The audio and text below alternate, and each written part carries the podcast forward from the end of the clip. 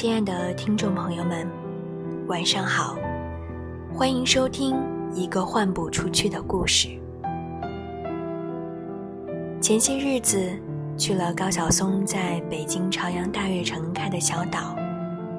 本来我对于这种公共阅读空间并不是很感兴趣，但传言岛上的书籍均是高晓松所爱，且登岛。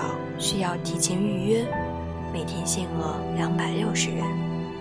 这似乎很好的调动了我的好奇心，于是我眼巴巴地守望了好几天，终于在某天零点十分预约成功了。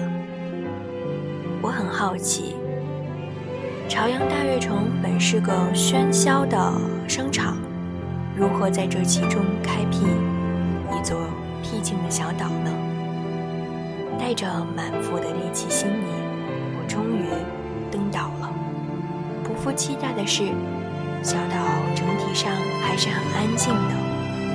环抱式的书架，闹中取静，围出一方小千世界。不过，需要格外注意的是，与小岛相连的是一家巨大的三联书店。或者准确说，小岛是隐藏在这家书店深处的，所以稍不留意，就容易把三年当做小岛。不过，就算产生了误解，也不打紧，毕竟都是读书之地，并没有本质区别。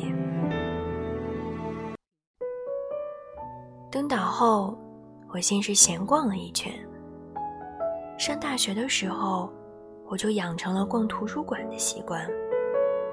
有时候，我并不读书，只是喜欢在高耸的书架间走一走，用指尖轻轻碰碰书籍，或是静静地站在那发呆，就好像已与那些伟大的灵魂相接。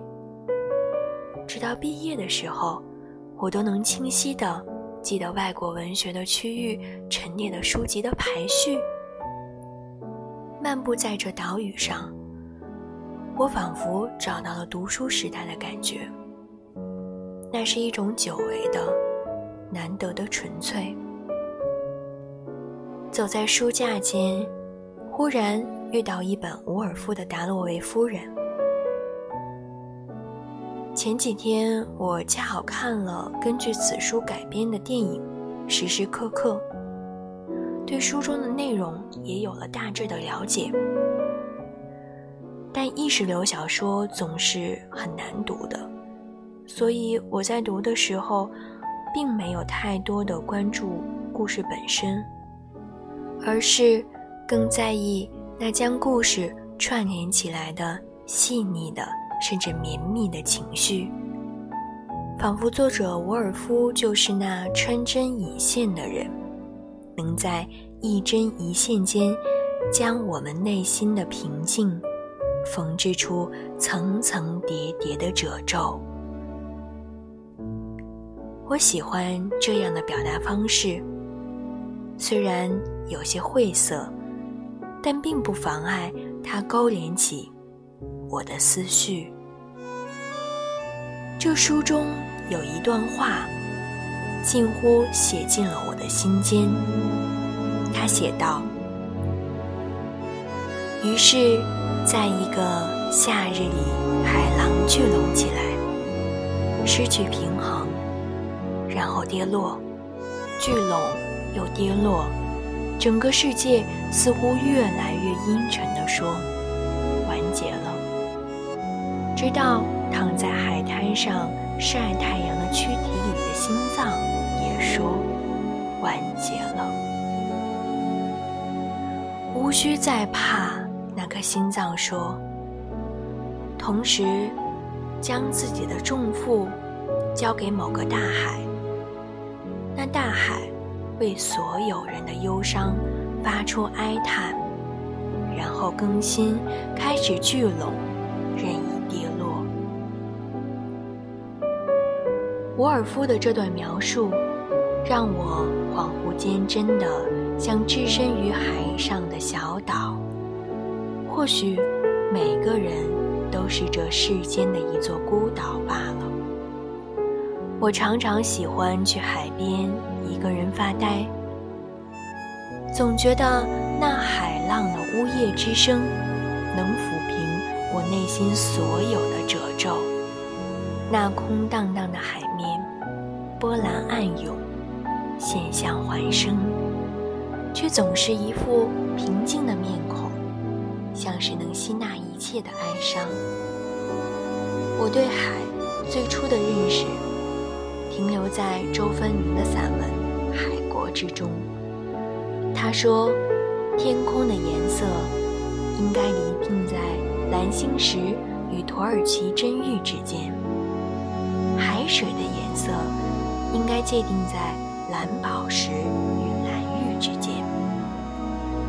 我没见过什么蓝宝石和土耳其真玉，但这两句对蓝色的精妙描述，却深深印在我心底，像一面明镜一般，照亮了海的颜色。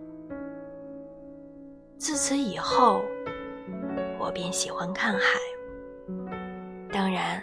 要去那种无人的海边，漫步在无人之境，放眼尽是绵延激荡的蓝色，耳畔皆是徐徐呼啸的海风。唯有此刻，才能尚且放下内心潜藏的人和事，步入真正的无人之境。所以。我常常看海，我知道我心底的重负，唯有交给他，才能安心。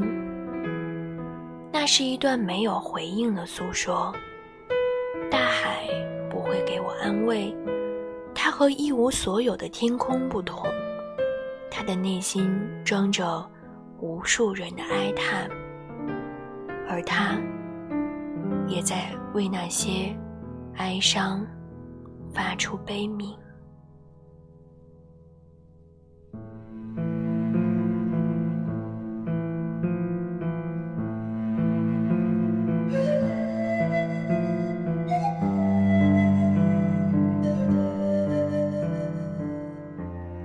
亲爱的听众朋友们，此时已是深夜，感谢你陪在我身边。也感谢我陪在你身边，祝你晚安，好梦香甜。我们下期节目再会。